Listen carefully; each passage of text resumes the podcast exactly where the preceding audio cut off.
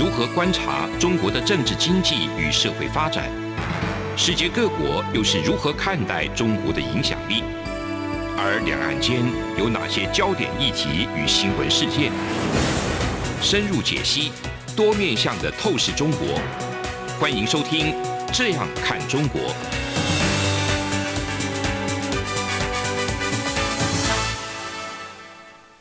各位听众您好，我是主持人张振林。您现在收听的是中央广播电台《这样看中国》节目，张振林时间。我们今天要谈的一个主题是这个兵凶战危哈。现在呃，各国在这个印太地区哈军事上面的布局哈，互相秀肌肉的一个频率跟程度越来越明显。另外，中国这个冬季奥运哈即将主办哈，那会不会成为一个新的一个战场？不只是一个体育赛事的一个竞技哈，可能在政治外交上面也是成为一个新的一个战场。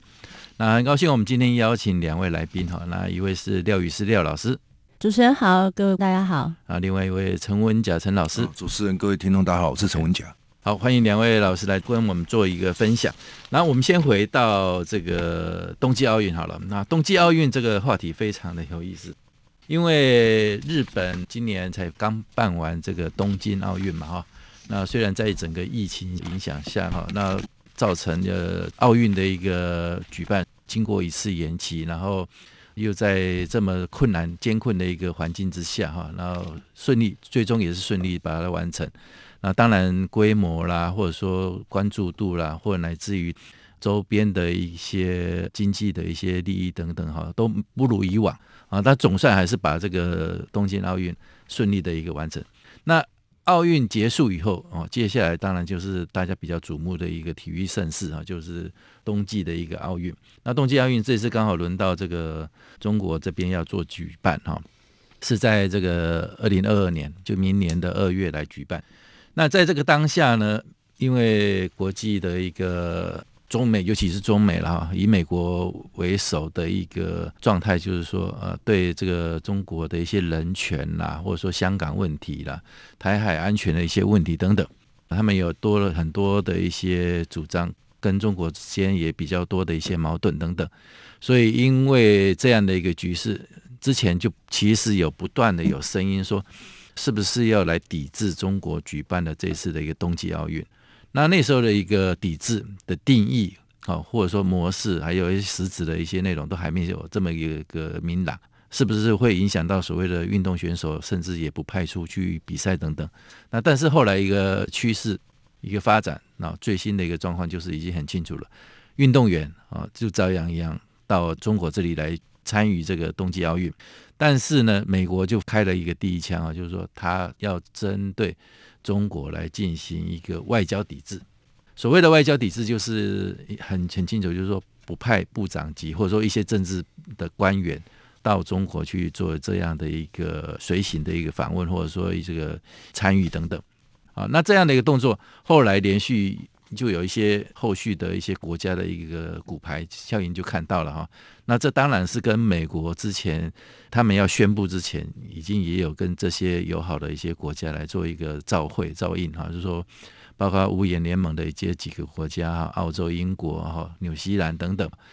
那陆陆续续都宣布一样要做一个外交的一个抵制哈。所以这个中国在这样的一个状况，其实面子上是有点挂不住，那但是他们嘴巴上也是得理不饶人，还是讲了很多话啊。那这部分刚好那个。廖宇丝廖老师，你最近也有针对这个话题有做一些深入的一些研究跟专题的一个报道，你的理解是怎么样？整个脉络或者说它的背后的一个政治意涵，还有它的发展可能会是朝哪一个方向？因为我们其实国内最近很关心这个话题哦，可是我觉得可能大家都太过认真了一点，因为这所谓外交抵制的部分就是外交，嗯，那事实上外交就是一个谈判和筹码。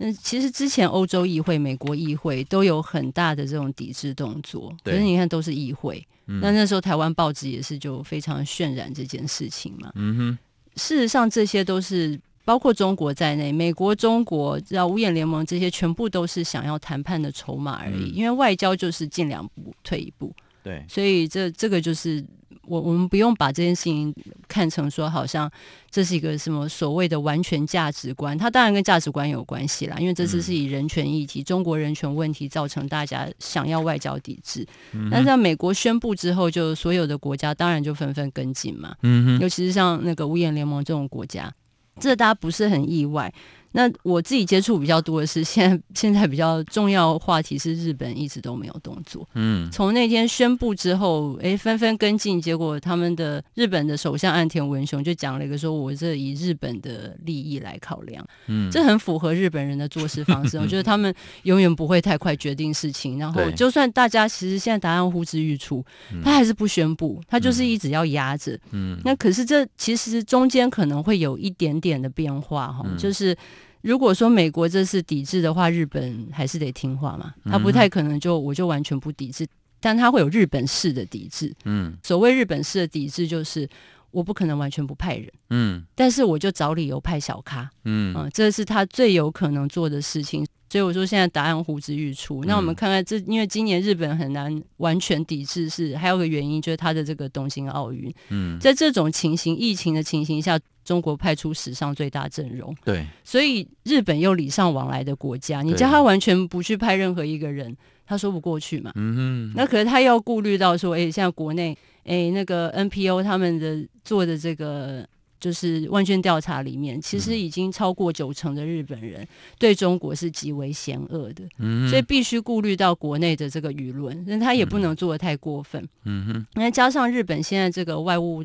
外交部长、外务大臣林方正最近惹了一些事情，必须灭火，啊，因为他王毅在电话里邀他去访问，他竟然面对媒体直接讲说会做安排，嗯，虽然他后来想灭火，可是不是灭得很 成。所以赶快要跟美国约一个说，呃，我下个月要跑去美国做那个二加二外交和国防会议了。嗯，这个就是灭火的动作。所以顾虑到国内的这个状况，日本其实不太可能派什么大咖。嗯，原本在这件事情发生之前，我们预估的是，哎，他应该会回敬中国。嗯，我也派一个，你你那个东京奥运的时候派一个什么体育部长嘛，体育局长过来。嗯，那我这边就也派一个。嗯，呃、相相等的这，但不是内阁阁员。可是日本可能会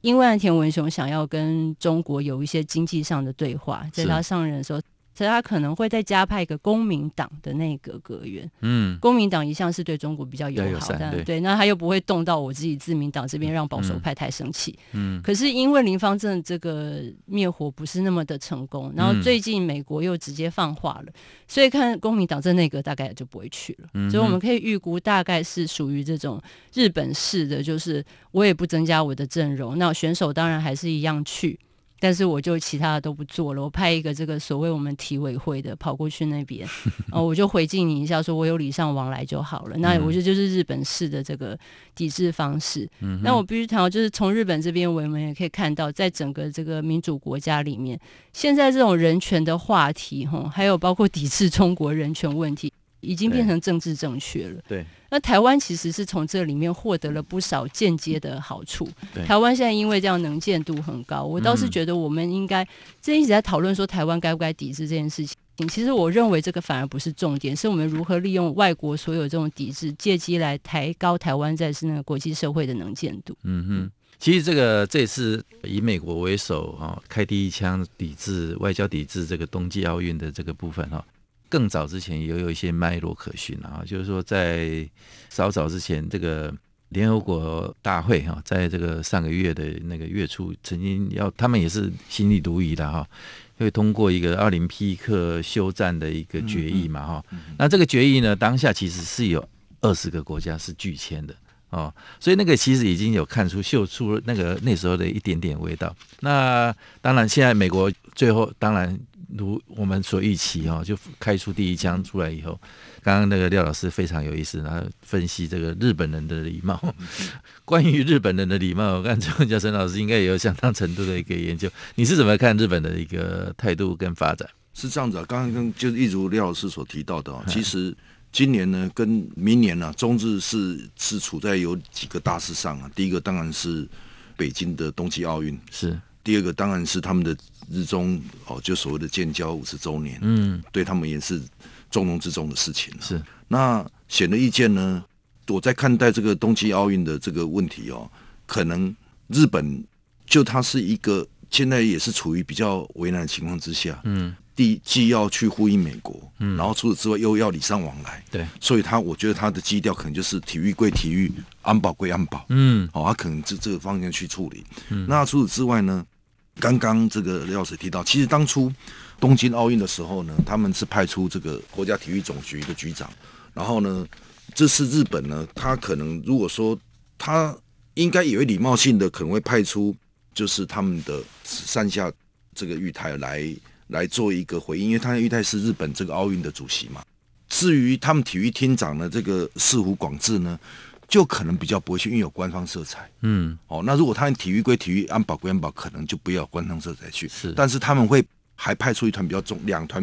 比较重要的，当然是一团是日中友好议员联盟。嗯，哦，就是亲中的。嗯，哦，这个另外一个就金团的，金团联，因为毕竟。体育赛事是有些利益的，商业利益，是，所以这可能就是夹带的陪着这个日本的这个奥运的主席去一起过去。嗯哼，当然这个议员部分我们已经讲讲到是属于日中日中友好友好这个议会联盟，因为日中友好里面有包括各党都有了，有自民党、国民党，现在立宪民党通通有。嗯，那而且势力也是比较大的，嗯，然后这是个部分。嗯，那第二个部分呢，我要提到就是说有关，我补充一下，就是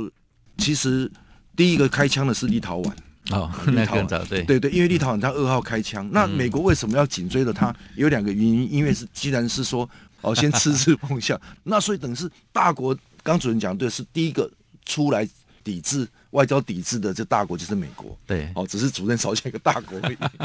哦，对，那这是一部分。那我想说，他会选择这个地方呢？其实他已经有讲过了，他是说在六号呢，他正式宣布。那刚好是九号要民主峰会，峰会，他自信啊说民主会不是玩假的。我首先第一炮第一枪就是说我就是要抵制你，对，哦，表示说我是有这个动作的。嗯，第二个他也特别提到说，因为鉴于中国的这新疆呢，他就是中国在新疆搞一些人权的问题，嗯，就是因为这样，他不会派出人去参加这个北京的冬奥。OK，好，那节目进行到这里，我们先休息一下。这里是中央广播电台《这样看中国》节目。节目稍后回来。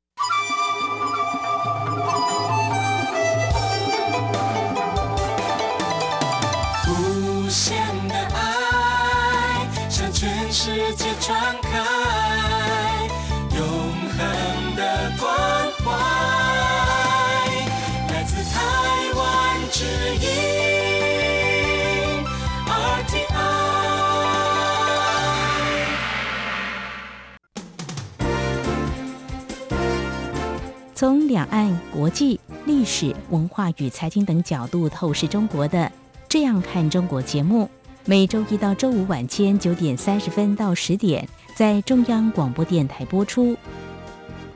如果您对《这样看中国》节目有任何收听想法或意见，欢迎寄信到台北市北安路五十五号，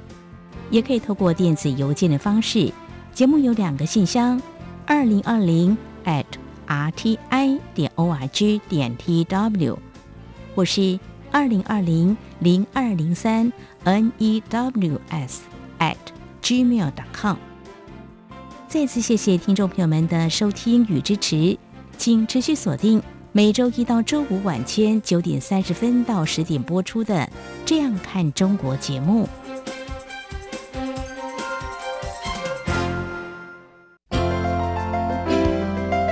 有人形容二零二零年是台湾的 Parkes 元年，使用手机可随时随地收听的形式，滋养了听觉，丰富了视野。而你也加入了 Parkes 的行列了吗？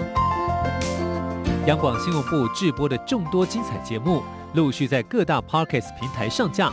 包括《早安台湾》、《两岸 ING》、《这样看中国》、张正霖时间、蔡明芳时间，还有《这样看香港》、舍之岂能藏乎？想跟你聊聊天，以及港式大排档节目，通通随点随听。欢迎透过 SoundOn 声浪平台搜寻央广节目名称，就可以收听到精彩的央广新闻节目。快拿起手机，让我们在 Podcast 平台相见。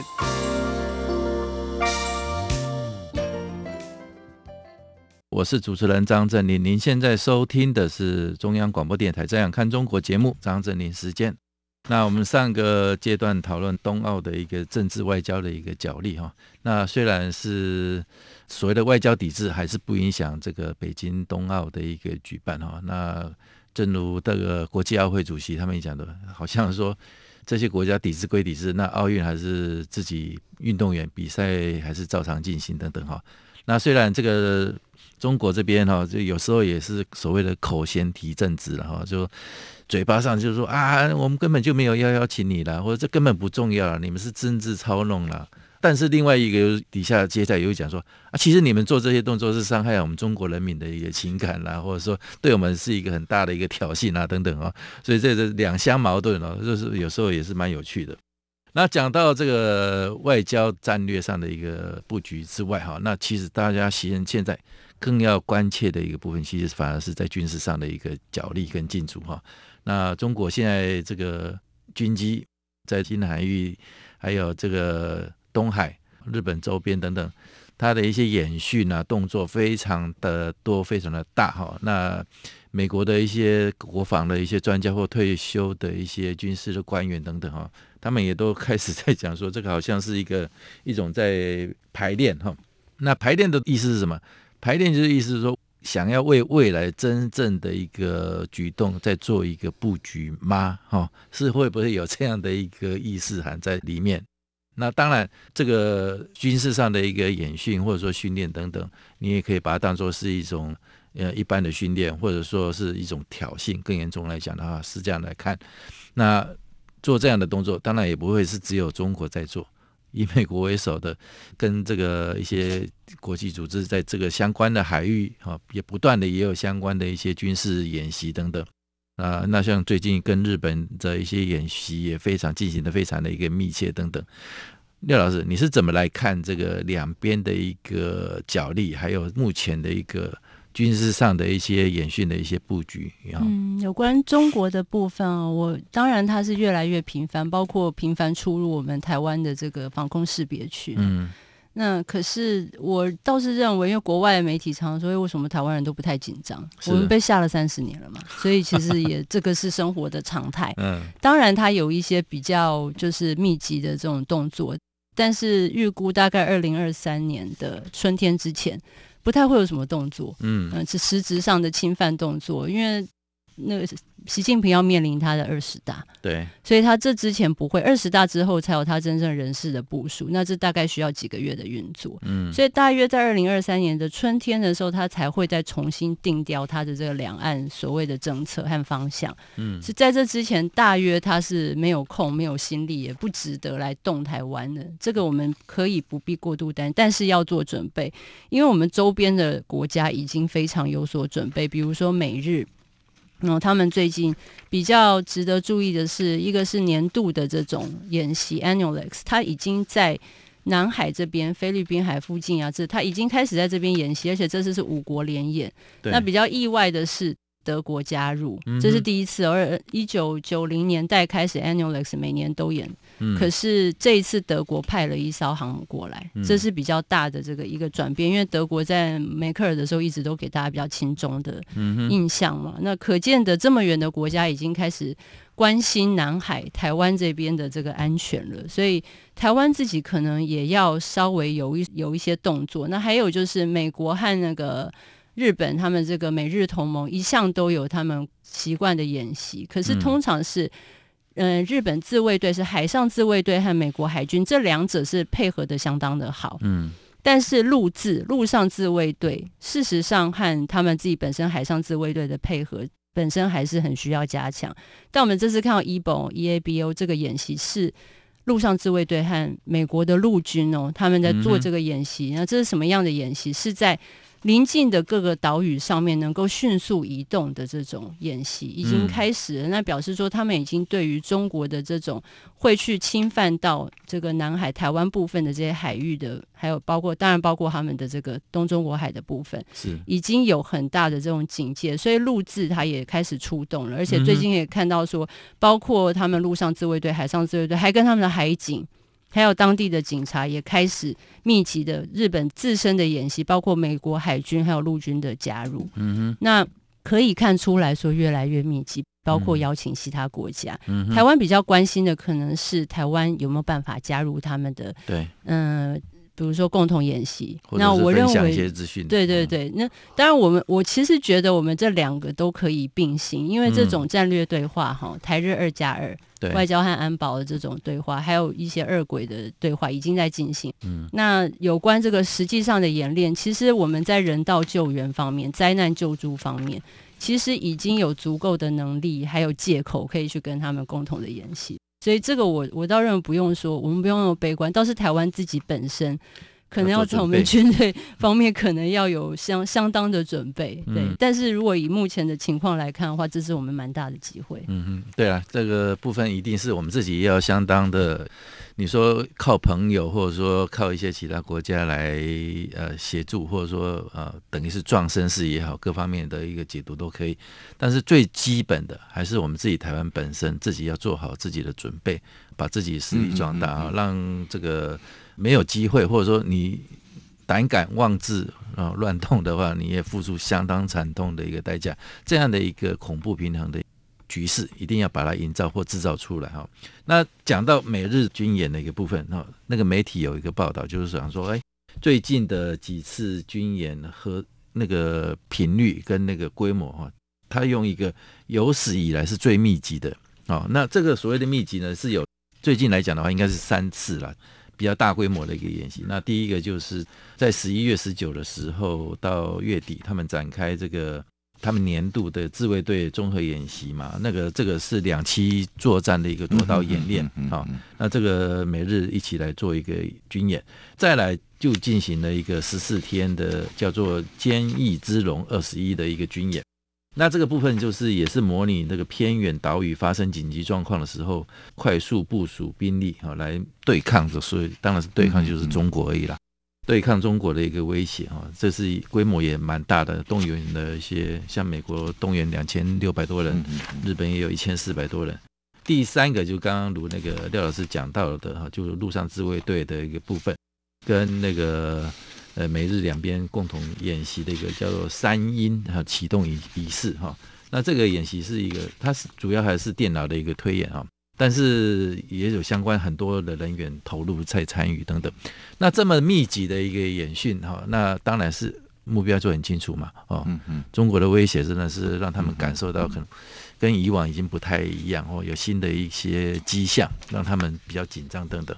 那陈文甲陈老师，你是怎么来看这些相关的一个布局？我看这些布局呢，其实它有存在两个，第一个是。外交之外的一个军事，嗯，就像在安保里面呢，有三个层级，一个是外交安保，一个是军事安保，第三个是经济安保。对，那在有关军事安保部分，他要做的一件事怎么样？就像《孙子兵法》里面讲的，他三兵伐谋，嗯，先先去用这个计谋去让他这个能够解决问题。第二是华交，通过外交手段。嗯、第三就是伐兵，伐兵。好，现在到了伐兵了，嗯，那到底会不会攻城呢？嗯，我想暂暂时还不会攻城，因为什么？因为其实不战而屈人之兵。到了这个伐兵呢，伐兵至少还没有去这个所谓的这个不战嘛，还没去战嘛，是，所以他就又透过所谓的这个伐兵的动作呢，来得到一个既是要遂行他的外交政策，也能达到威吓的作用。嗯哼，所以刚刚印度福音主持人所讲的，其实美日同盟呢，其实在早早年呢，一年才二十几次，嗯，现在今年呢，我算一算，应该达到四十几次，嗯哼，大概一倍了，嗯，哦，这几年的变化。那当然了，这几次的演习，这十一份哦的演习呢，都是往往都是在这个六月份这个东方之盾这个演习的一个延伸了。嗯，那当然东然是最大的。嗯，那当然啦，最近这几次呢，也是相对大，尤其在这个岛屿的部分呢。嗯，那所以呢，也刚好呼应到这个安倍前首相所提到的，其实就他们的先岛群岛、他们间隔群岛，还有所谓的与那国岛，他们现在是中浓之战防御这个就是一个跳岛。对，所以这个部分呢，我觉得我们当然是就台湾而言，应该先要去密切注意他们的动的状况。嗯，而且呢，其实比较可惜的啊，如果说我们呢能够参与其中，那可能好一点。因为就我的理解，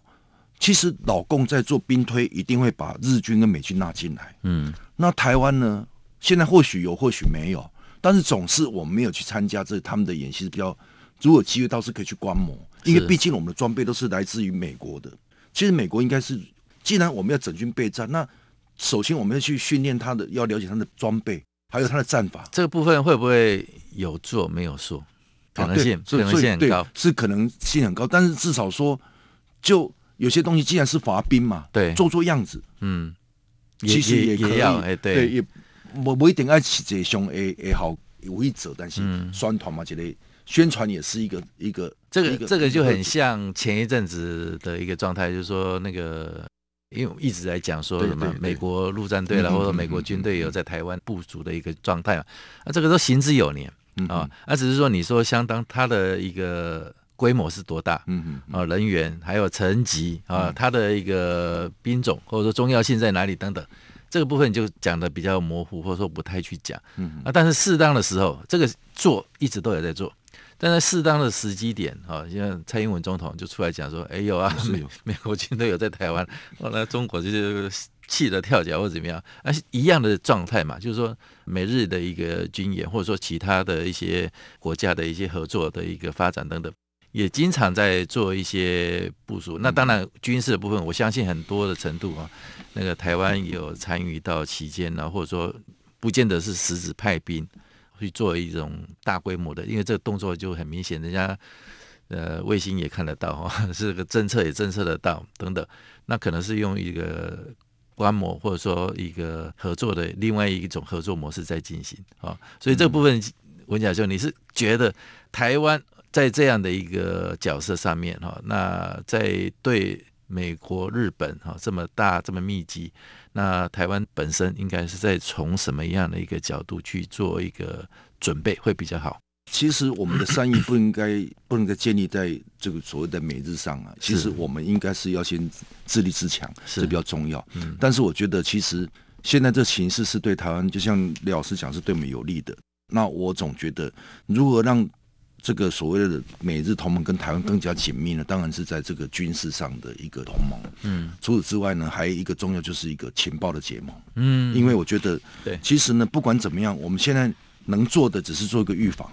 就是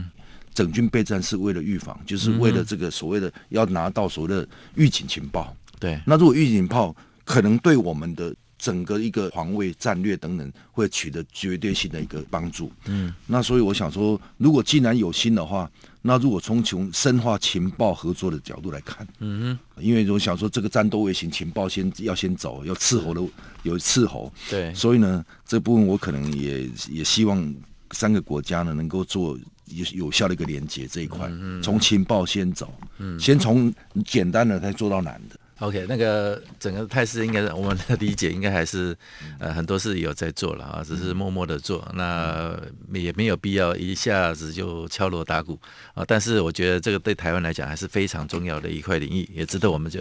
后续有值得我们做一些关注。那非常感谢两位今天的一个分享。以上是今天中央广播电台《这样看中国》节目。节目就告辞告一个段落，谢谢。从两岸、国际、历史文化与财经等角度透视中国的《这样看中国》节目，每周一到周五晚间九点三十分到十点在中央广播电台播出。如果您对《这样看中国》节目有任何收听想法或意见，欢迎寄信到台北市北安路五十五号。也可以透过电子邮件的方式，节目有两个信箱：二零二零 at rti 点 org 点 tw，或是二零二零零二零三 news at gmail.com。再次谢谢听众朋友们的收听与支持，请持续锁定每周一到周五晚间九点三十分到十点播出的《这样看中国》节目。